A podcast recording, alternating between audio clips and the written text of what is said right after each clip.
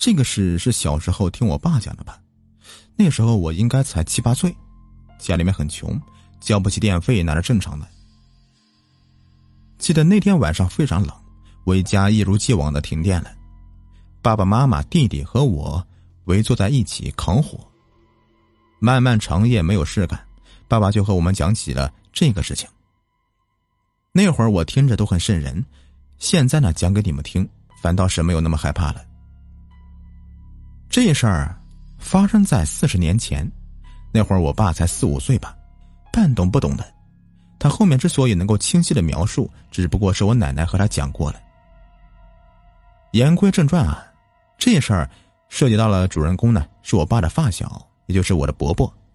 那会儿我伯伯也是个半大孩子，屁啥都不懂，除了去田边捉蚂蚱，就剩下去河边捉小鱼小虾的。那天，伯伯也是带着一群自己的小伙伴，趁着秋收的尾声，去坡上来了一次野炊。临到傍晚呢，大家就开始准备回家了。而在回家的路上，就出事了。他们嘻嘻哈哈的打闹回家，这条路啊，跟大人们走了不下百遍了，大家都没什么害怕的。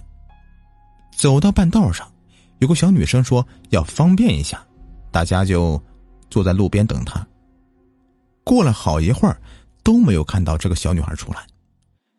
有点不耐烦了，就大声的催她。可是，没有得到回应。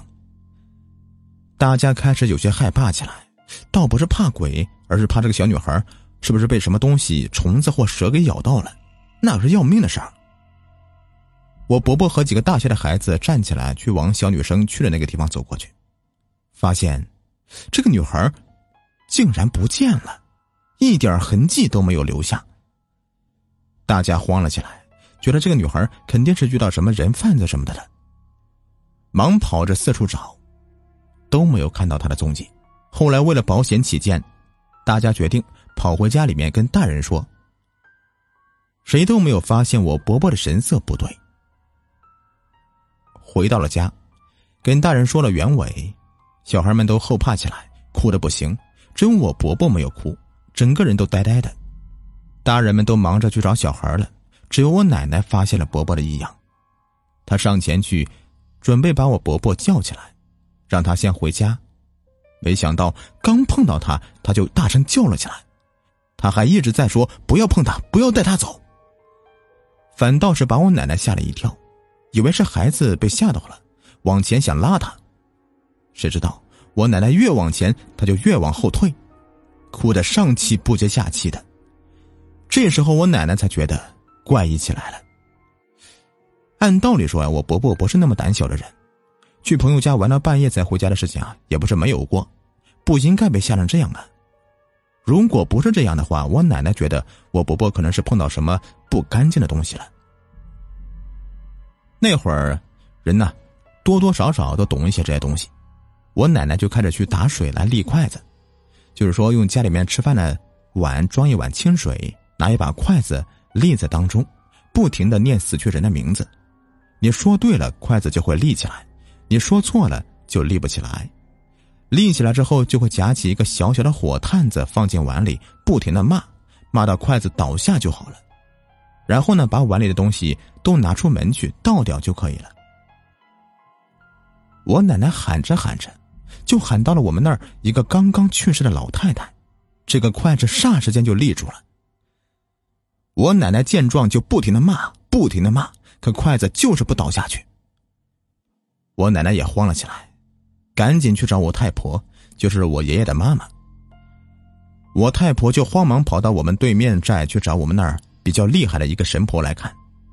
我们那儿分为两个寨子，大寨和小寨，大寨就是对门寨。这边的住户百分之九十八都是苗族，不像我们这边的小寨呀，会有外地人，汉族和侗族混在一起，而且我们这边属于街道，做生意的人都在我们这边。